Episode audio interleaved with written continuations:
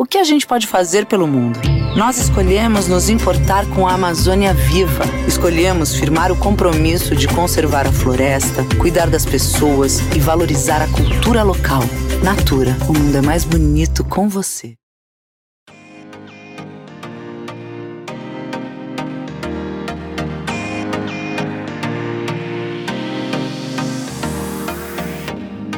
Oi, pessoal! Que delícia estar com vocês para mais um episódio do podcast Vida Sem Carne.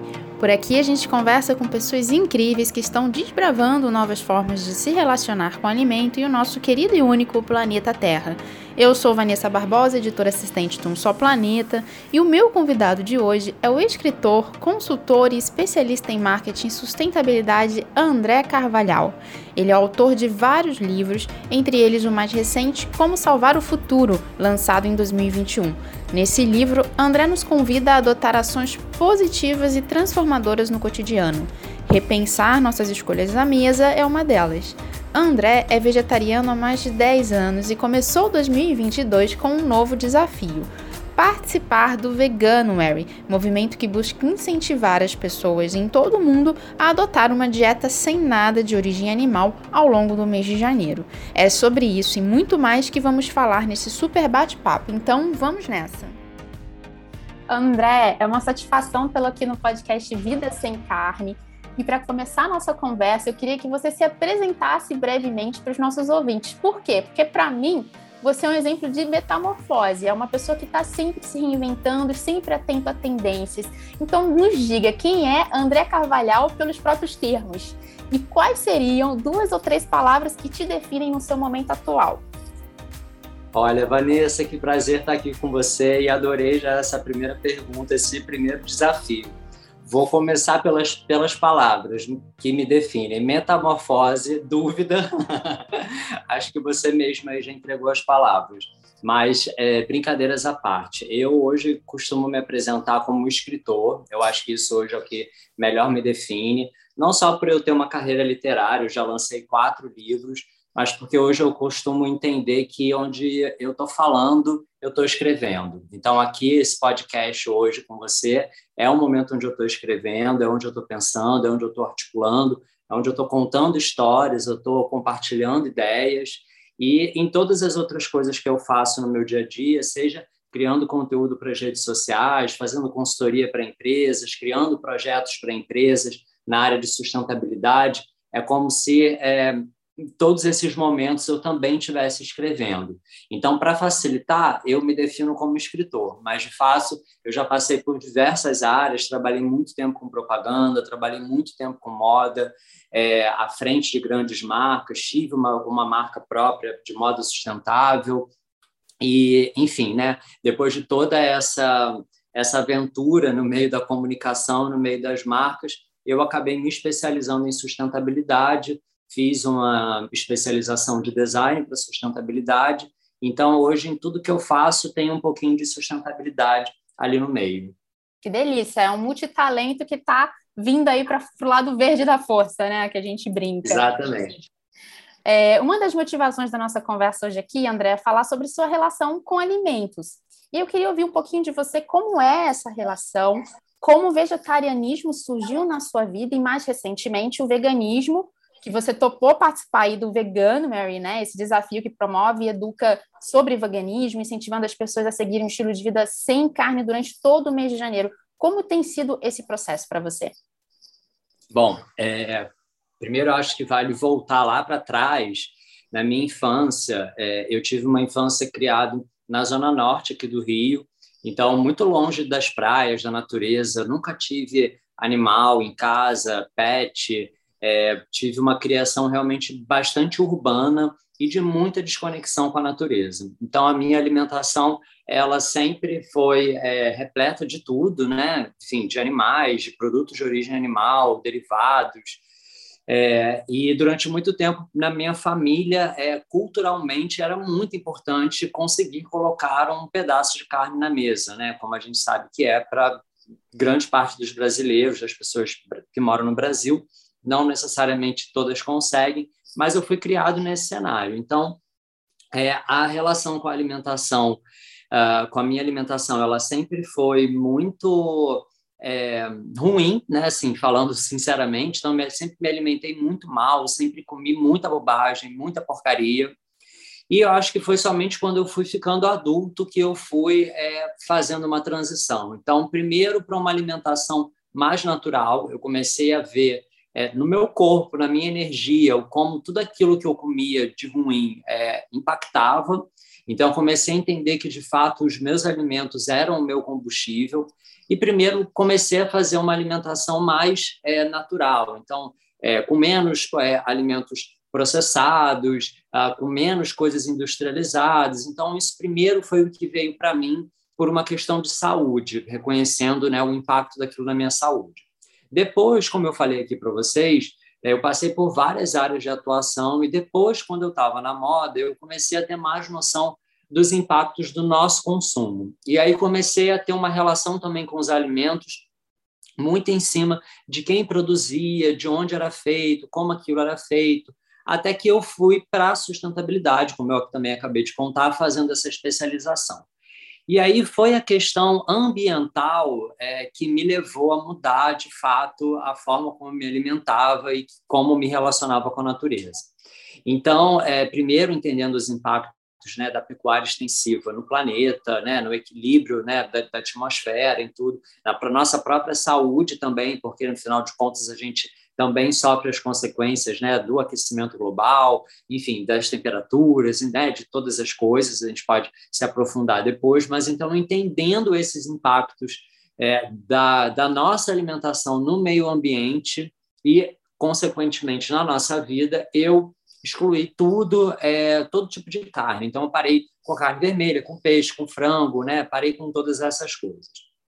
É, com o tempo, eu comecei a ter muita dificuldade, né, como muita gente, né, assim, acho que é bem natural, você deve ouvir bastante isso aqui, né, fazer essa transição quando você não tem muito conhecimento, muita informação, é muito difícil.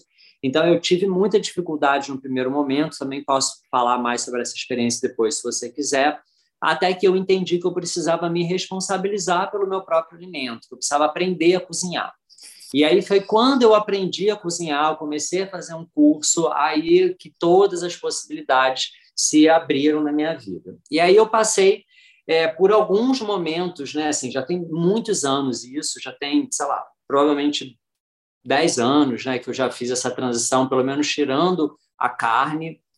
É, durante esse período eu tive várias fases, fases, né? É, estritamente é, é, vegetariano, né, fazendo realmente uma, uma alimentação vegana, e retomei algumas vezes, também posso falar sobre essa experiência aí para frente.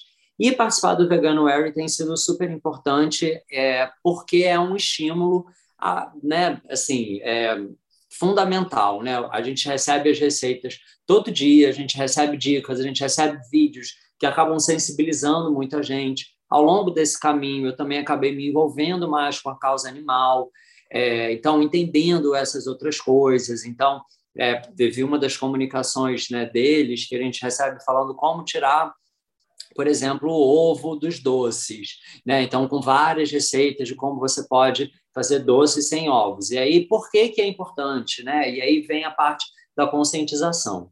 E, acima de tudo, além das dicas, para mim tem sido muito legal também me sentir parte de uma comunidade, né? Saber que não sou só eu que estou recebendo aquela comunicação, que outras pessoas também estão vivendo aquilo, estão passando por aquilo, estão aprendendo. Então, assim, para mim tem sido incrível nesse sentido.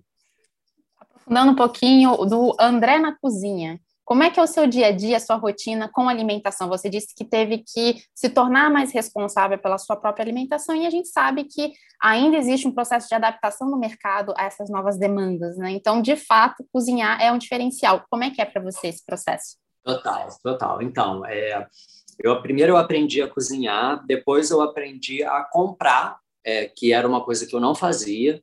Então, assim, morei durante muito tempo com a minha mãe, então, enfim, né, eu não era responsável por isso. Depois, quando eu fui morar sozinho, eu sempre tinha alguém que me ajudava. Então, eu era aquela pessoa que não sabia ir à feira, não sabia o seu mercado, não sabia escolher é, as verduras, legumes, não sabia nem dizer o que era legume, o que era verdura. Né? Passei por esse momento na minha vida. É, e aí eu acho que cozinhar faz, leva a gente a conhecer os alimentos, é, a dar essa vontade de comprar. Então, me dá vontade de ir até a feira, me dá vontade de escolher as coisas e tal. E durante a pandemia foi muito interessante porque eu precisei voltar a morar para casa da minha mãe. A gente passou por um momento muito atípico, né? Todo mundo e tal.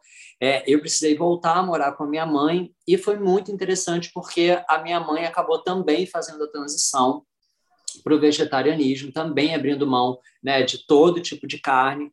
E aí foi uma experiência muito deliciosa que nos ocupou durante a pandemia, é, não só aprendendo, né, comprando, escolhendo, pesquisando receitas, é, tentando fazer novas coisas e tal. Mas é, então a minha rotina ela mudou completamente. Então assim, desde o momento onde eu estava na minha casa aprendendo a fazer tudo isso, a comprar, a, a cozinhar e tal, até agora no momento onde eu tenho a minha mãe para ensinar, para compartilhar, para aprender também. Então tem sido muito delicioso. A gente prefere fazer as nossas próprias coisas. Então, sei lá, se a gente tem vontade de comer um hambúrguer, a gente vai procurar a receita do hambúrguer, né, que, que não é de carne, e a gente vai tentar fazer, a gente vai experimentar. Então, assim, é, eu tenho ainda essa herança né, cultural de não querer depender tanto é, do que já está pronto, né, do que já está disponível, do industrializado. Então, eu procuro, mesmo fazendo uma, uma alimentação vegetariana, é fazer as coisas, né, me responsabilizar de fato pelas coisas. E, assim, é, como eu te disse, durante a pandemia, eu acho que foi uma das coisas que mais me ocupou, foi uma das minhas maiores terapias, é, e com certeza foi também muito responsável pela minha saúde, né, pela minha imunidade, né, pela, enfim, né, pela forma como eu e minha mãe é, estamos passando por todo esse momento. Nossa, que demais, André, muito legal. É, e na sua visão, como é que a causa animal se relaciona aí com outras causas sociais e ambientais que hoje estão latentes na nossa sociedade, no debate público, e qual você diria que é o papel né, das questões animais, do, respeito aos direitos dos animais dentro dessa construção de um mundo melhor? Total. É, como eu te disse, né? Por isso eu, eu, eu, comecei contando sobre a minha infância, né? Eu nunca fui criado perto de animais, de bichos, de estimação. Então, assim, eu nunca tive não, não desenvolvi é, esse tipo de relação, de afeto. Então, para mim, isso foi mais é, o, que, o que chegou por último, né? Então, como eu disse, primeiro veio a questão ambiental, veio a consciência sobre os nossos impactos, sobre a consciência da saúde, do alimento, até hoje chegar nessa questão realmente do sofrimento animal.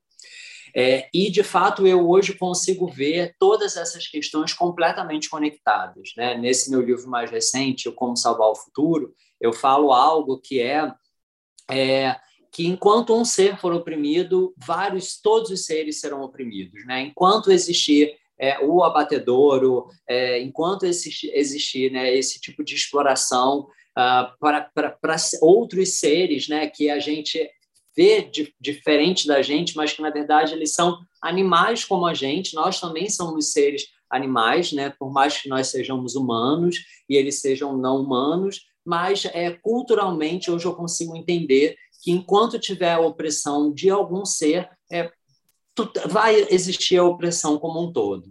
É, então hoje, né, assim, é, existe primeiro esse esse entendimento que ele é mais filosófico, ele é mais conceitual, mas é, na prática é, isso também se comprova. Então, assim, é, você é, o que você precisa para a pecuária, né? o, que, o que você precisa de terras, o que você precisa desmatar, é, o que é necessário para que aquel, aquele tipo de produção se viabilize, está fazendo mal não somente para aquele animal que está sendo abatido, que está sendo sacrificado, mas está fazendo mal também para todo esse ecossistema que é destruído né, e que é invadido. Então, tantos habitats de outros animais é, que são responsáveis por todo esse equilíbrio do meio ambiente, que são destruídos, que são devastados, né? toda a questão das árvores, da devastação, as queimadas que impactam completamente é, no ciclo da chuva, é, que impactam completamente na filtragem de carbono, e isso acaba tendo consequências para a gente. Então, é, a, a, conta de luz da nossa casa, que é mais cara, a, a conta de água, né? o, o racionamento que algumas cidades hoje no Brasil já são levadas a fazer, tudo isso tem na, na mesma raiz é, essa, essa mentalidade que a gente tem, no final das contas, de que nós, é, seres humanos, estamos acima de tudo, de todas as coisas, dos outros seres, dos todos os outros tipos de recursos, é, enfim, e da natureza, né, é, que, a, que a gente reconhece como aquilo que está fora da gente, né? A gente nem se vê como parte da natureza. Então, a gente vê como se tudo que tivesse fora da gente é, tivesse livre para explorar. Então, para mim, tudo isso está muito conectado a essa única questão, né, que é a questão da exploração. Muito legal. A gente repensa até esse olhar antropocêntrico que a gente tem, né? E, e, e, e admite esse ecocentrismo, né? Vamos ser ecocêntricos ao invés de antropocêntricos. Muito bom. E, André, você é uma pessoa altamente curiosa e também autodidata, pesquisa muito, se informa muito, consome muito conteúdo né, informativo e cultural. Compartilhe com a gente aí algumas dicas de livros ou documentários ou outras fontes de inspiração para quem está flertando com essa mudança de dieta ou com um estilo de vida né, com menor impacto uh, ambiental. Legal. Então, é, recomendo, como a gente já falou aqui no início, mas para quem não conhece ainda, enfim, não teve contato, o Veganuary é super interessante porque é uma, uma newsletter que você assina e que durante um período você recebe aqueles e-mails, né, aquelas comunicações, faz parte daquela comunidade, sendo munido diariamente com receitas, informações, vídeos, conteúdos, né, e que, enfim, né, para mim, como você disse, né, que sou curioso e estudioso, é um prato cheio, mas é, eu gosto também de, enfim, já de muito antes disso, de pesquisar, de estudar. Então, tem algumas coisas que eu recomendaria. Tem um filme que foi, é, eu acho que muito emblemático para mim, que é o Cowspiracy, que tem na Netflix. Eu acho que é, é unanimidade, né, assim, para muitas pessoas, né, que fizeram a transição assistir esse filme, porque eu acho que ele fala muito, né, primeiro sobre essa questão ambiental, os impactos ambientais, ele entrega muito isso. Então foi um filme que é, me, me sensibilizou muito nesse sentido. É, Para alimentação, tem um outro que se, se chama Dieta de Gladiadores, é, também na Netflix, que foi muito importante também para eu entender a forma da minha alimentação, é, enfim, o que, que, eu poderia fazer. Uh, perfis no Instagram que eu gosto, que eu sigo, que eu amo. Então, Vegano Periférico, por exemplo, que fala sobre como você ter uma dieta é, base de plantas de forma muito barata, uma alimentação muito acessível é, e que é muito legal. É, tem um livro que eu gosto muito, que é o Diário de uma Vegana, que é da Lana Rocks, é, que é um livro de receitas e que eu amo, que eu gosto muito também. Então, eu acho que assim são alguns, né, assim, fazendo um mix aqui um pouco, né, de, de, de Instagram, de rede social, de filme, de documentário, de livro, eu acho que esses são alguns perfis assim bem acessíveis. Nossa, bem legal. Inclusive, para quem está nos ouvindo, a gente já entrevistou aqui no podcast Vida Sem Carne o Leonardo e o Eduardo do Vegano Periférico e também nós também entrevistamos a Lana e toda essa essa história empreendedora dela de sucesso também. Então tem sido bem legal, fica a dica para depois o pessoal procurar e ouvir também esses podcasts. Continuando nossa conversa, lá na sua mini bio no Instagram, André, onde você tem mais de 300 né, mil seguidores, você se define como consultor, palestrante, TEDx speaker e usa esse espaço para fazer curadoria de várias reflexões sobre marketing, comportamento, sustentabilidade, entre outros assuntos. Em seus textos, e principalmente no, no último livro, Como Salvar o Futuro, a gente sente uma forte carga ativista, proposital. Dá para sentir um esforço que você faz de digerir e de intervir positivamente por reformas sociais, políticas econômicas e ambientais para criar mudanças sistêmicas e estruturais. Você se considera um ativista? Ah, então, essa é uma pergunta que me ronda muito. é, eu acho que, assim, é, eu acho que viver é um, é um ato né, de resistência, né? Assim, eu acho que a gente, a todo momento, nas nossas, todas as nossas escolhas, desde o que, que a gente veste, o que, que a gente come, eu acho que ali, a todo momento, a gente está tendo a chance uh, de estabelecer uma relação, uma escolha mais consciente, uma escolha mais política, entendendo, como a gente falou agora, que tudo isso está muito conectado. É, o ativismo hoje eu vejo ele quase como uma profissão que algumas pessoas têm, né? Assim, eu tenho muitos amigos, pessoas que convivem muito próximas a mim e que é, dedicam a sua vida ao ativismo como de fato, né, é uma profissão, algo que toma o tempo delas é, inteiro, né? E que elas viajam para isso, elas pesquisam para isso, elas se dedicam né, à, à política, a, a, enfim, a uma série de coisas de forma full time, como se é, aquilo é, fosse de fato a, a, única coisa que elas fazem da vida delas. Eu não me vejo como essa pessoa, né? Tipo assim, estou é, tentando me lembrar aqui, né, de, de uma fala é, de alguém, não estou me lembrando de quem é, mas uma fala que diz de, justamente dessa diferença. O ativista é tem a pessoa que é engajada com o movimento, que é aquela pessoa que vai lá na passeata, e tem aquele ativista que volta ali todo dia, mesmo quando não tem passeata. Eu me vejo hoje mais como essa pessoa da movimentação. Então, como você mesmo viu, né? E você falou, ali no meu perfil, eu faço essa curadoria e eu procuro as pessoas que estão fazendo isso, né? E que estão fazendo trabalhos legais, é, e que estão criando movimentos, então eu compartilho. Então, eu me vejo hoje muito mais como um articulador, né? Um comunicador do que de fato alguém que está ali é, diariamente, né? Criando movimentos. Então, eu me, eu me vejo hoje muito mais nesse lugar de compartilhar. Mas isso não significa que eu é, não pense né, e repense tudo que eu faço a todo momento como, de fato, um movimento político, né, um, um movimento ativista, uma oportunidade de compartilhar conhecimento, né, como eu falo no meu livro, de criar micropolíticas, né, de espalhar ações, né, de criar redes, de criar movimentos. Então, há quem ache que esse também é um tipo de ativismo mas eu, particularmente, não gosto de é, me definir né, dessa forma. Tá. Um dos seus pontos fortes nas redes é marca pessoal. Você fala muito sobre isso. E a gente sabe que é, no mundo de hoje, pós-pandemia, a gente viveu um momento muito difícil, onde as pessoas pararam para reavaliar a própria vida, reavaliar suas caminhadas, e muito tem se falado sobre propósito, né? E me parece que seu propósito passa muito por esse projeto e essa, esse ímpeto e essa vontade criativa de gerar, gerar movimento, de gerar pensamento, de trabalhar colaborativamente para transformar a realidade.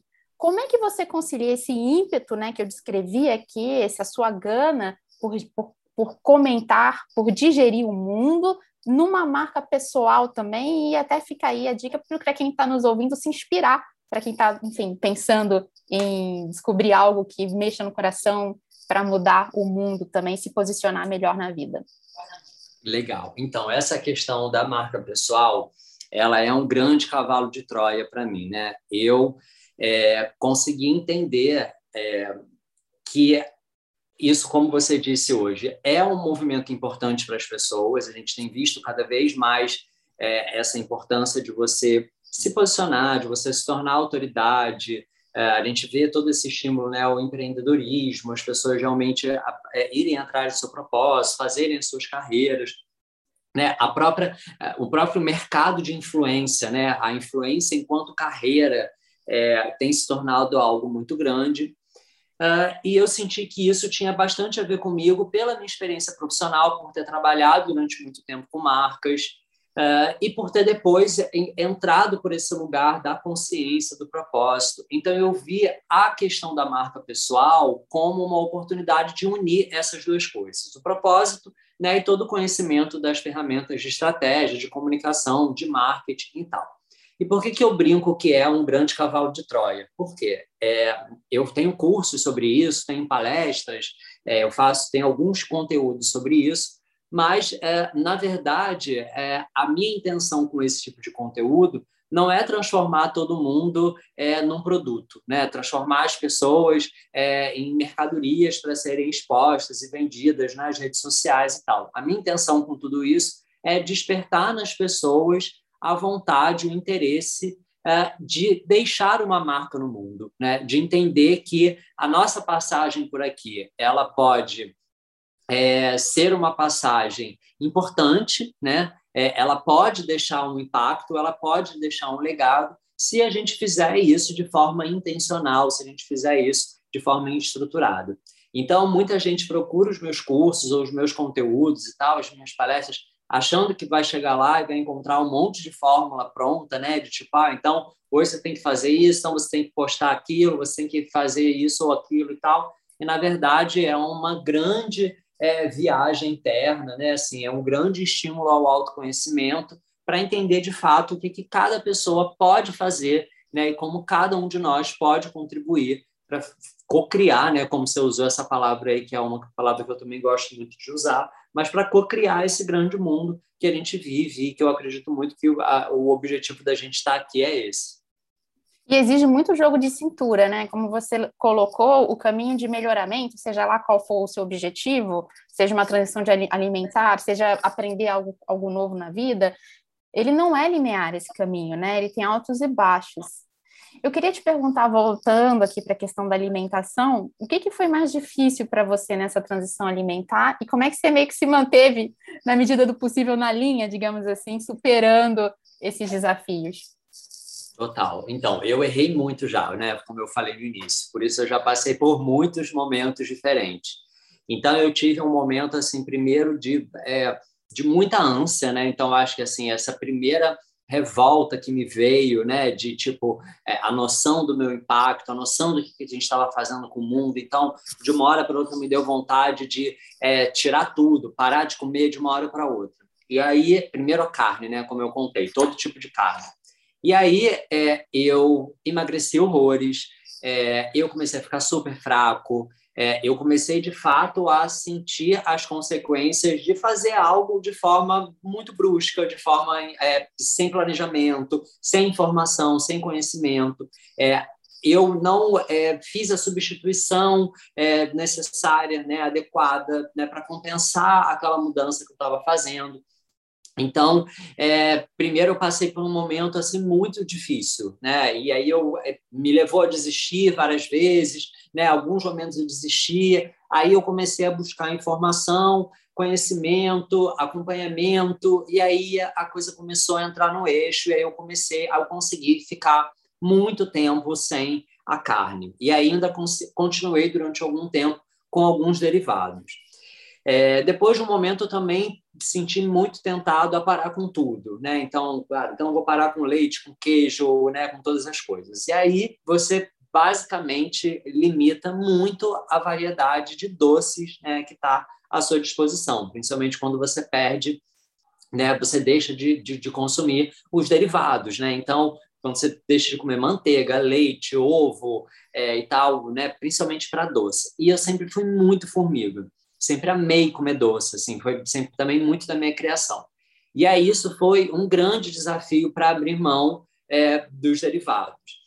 E aí, é, o que, que acontecia? Eu ficava um tempão sem comer, e aí depois um dia, de uma hora para outra, me dava uma louca e eu comia um bolo inteiro. E aí eu ia lá e comia um bolo inteiro. E aí eu entendi que assim como eu fiz com a carne, eu precisava me planejar, me organizar, buscar outras opções, passar realmente por um processo de, de, de realimentação.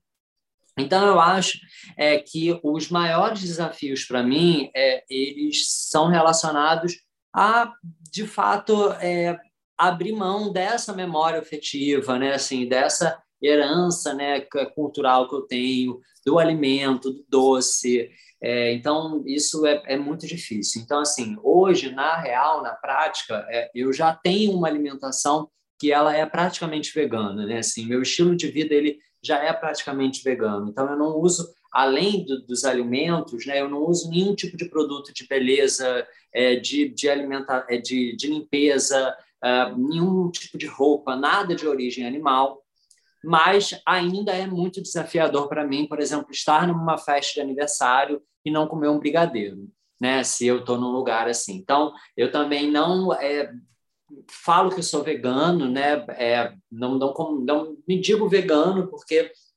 eventualmente eu acabo cometendo algum deslize, mas hoje também eu já consigo conviver bem com isso, entendendo que é legal, né? Assim, que bom, né? Assim, é, se eu consigo passar o ano inteiro e uma vez no ano conseguir comer um brigadeiro, né? Comer um brigadeiro e hoje não precisar, depois daquele um brigadeiro, ter que comer 50, é, então, para mim, ok. Então, assim, essa foi a forma de me acalmar é, e de conseguir me relacionar direto com isso. Então, é, eu tenho cuidado, né, de não é, de não falar, né, que eu sou vegano, né, de enfim, né, de assumir que de fato é, o vegetarianismo ele é mais forte na minha vida, uh, apesar de passar grande parte né, dos tempos, é, de fato, né, fazendo uma dieta bem restrita. É, se você está condicionado já mental, fisicamente, especialmente para esse movimento já acontecer, isso que é muito bacana. E aí, pegando um gancho nisso, e para a gente findar esse nosso bate-papo, é, você mesmo, em vários momentos aqui na nossa conversa, a gente está falando muito sobre mov movimentos de mudança, né, movimentos de transição. É, você já deixou claro que não existe ali é, um beabá, né, uma bala de prata para resolver as questões aí do mundo. Mas como salvar o mundo? Ações para o presente, esse seu último livro, né? Pegando aqui então ele um pouquinho, falar um pouquinho sobre ele. Qual seria aí, pelo menos, já que não tem um caminho, né, linear, não tem assim realmente, né, o passo a passo. Cada um também vai ter o seu jeito, seu processo, seu tempo. Mas quais seriam é, as principais uh, está, os principais estados de mente, né? O que uma pessoa precisa pelo menos ter claro o mindset né, para que ela se coloque numa posição de melhoria, de mudança, né, de colaboração com o coletivo, de menos crítica. Qual você diria que é esse mindset necessário para a gente, pelo menos, começar a salvar o mundo? Então, eu acho que adorei a pergunta. Eu amo falar sobre isso. Eu acho que primeiro é a gente ter a noção de que sozinho a gente não vai salvar o mundo, a gente não vai salvar o futuro. É, isso é muito simples, mas é muito importante ao mesmo tempo. Por quê? É, ele nos estimula a nos ver como rede, nos ver como coletivo, é, entender que as nossas ações isoladas elas não vão ser capazes de reverter anos e anos, né, é, enfim, né, de devastação, é, de, de, de é, enfim, né, de todas essas culturas, de todas essas coisas que a gente falou aqui que existem. Então, eu acho que isso faz a gente olhar além do nosso umbigo. Né? Então, acho que faz a gente olhar que é preciso a gente salvar também o próximo, salvar outra pessoa, que quando a gente está salvando a gente, a gente salva o outro e tal. Mas também é algo muito importante a se pensar, e que eu também falo nesse livro, é de que, por mais que a gente não vá salvar sozinho né, o futuro, alguém tem que começar. Né? Então, é, essa mudança ela pode começar em nós. E o fato de a gente sozinho, ou sozinho, ou sozinho, né? enfim, é, de forma isolada, a gente não conseguir fazer uma grande transformação, mas essa transformação ela precisa acontecer primeiro na gente. Né? Se a gente não entende, se a gente não valoriza, se a gente não conhece, é, a gente não é capaz de movimentar, de compartilhar. Então, é, no final das contas, esse livro ele fala muito sobre a importância da gente buscar uma nova consciência, mas não fazer disso um processo isolado, fazer disso um processo coletivo. Então, eu até cito no livro o, a, o, a história da Alana, né? a Alana Rocks, que você comentou aqui, que você já entrevistou, então é legal que as pessoas ouçam esse episódio com ela. E a história da Alana, para mim, é, é muito isso, né? Uma pessoa que fez uma transformação na vida dela individualmente, depois ela transformou aquilo num, num, num canal de comunicação, depois ela co conseguiu transformar aquilo ali num negócio. Hoje ela tem um restaurante, ela, ela tem um veículo de comunicação muito forte e ela conseguiu, através de uma vivência individual, transformar aquilo num movimento coletivo que gera impacto, que gera transformação não só na vida das pessoas, como também transformação no mercado. E aí eu acredito que todas as pessoas que estão ouvindo a gente têm a chance de fazer isso. Né? Ninguém precisa abandonar a sua vida e empreender, como a Lana fez, mas dentro da nossa família, do nosso prédio, da, da nossa sala do escritório, das pessoas que trabalham com a gente, nosso bairro, nosso condomínio, sei lá. É como eu contei para vocês, eu aqui, eu e minha mãe, em casa durante a pandemia, eu, a gente compartilhou a nossa convivência, né? E também a nossa consciência. Então, a partir dos meus hábitos, eu consegui transformar os dela, é, e com certeza também muitas coisas dela vieram para mim durante esse momento que a gente está convivendo aqui junto. Então, acho que esse é o mindset, né? Assim, é a gente entender de que a gente precisa fazer uma revolução, a gente precisa de que seja uma transformação sistêmica, uma revolução muito grande, mas a gente precisa começar, né? É, isso pode começar na gente.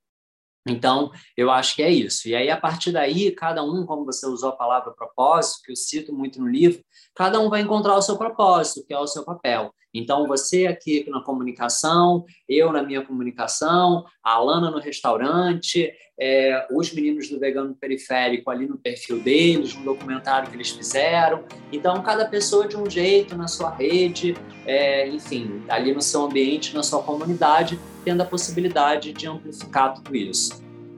Que delícia. André, muito obrigada pela sua participação aqui no podcast Vida Sem Carne do Um Só Planeta e por essa troca super inspiradora para a gente fazer realmente essa rede balançar, né, como uma ola, crescer. Muito obrigada. Exatamente. Eu que agradeço a você e a todo mundo que ouviu a gente até aqui. Beijo, até a próxima.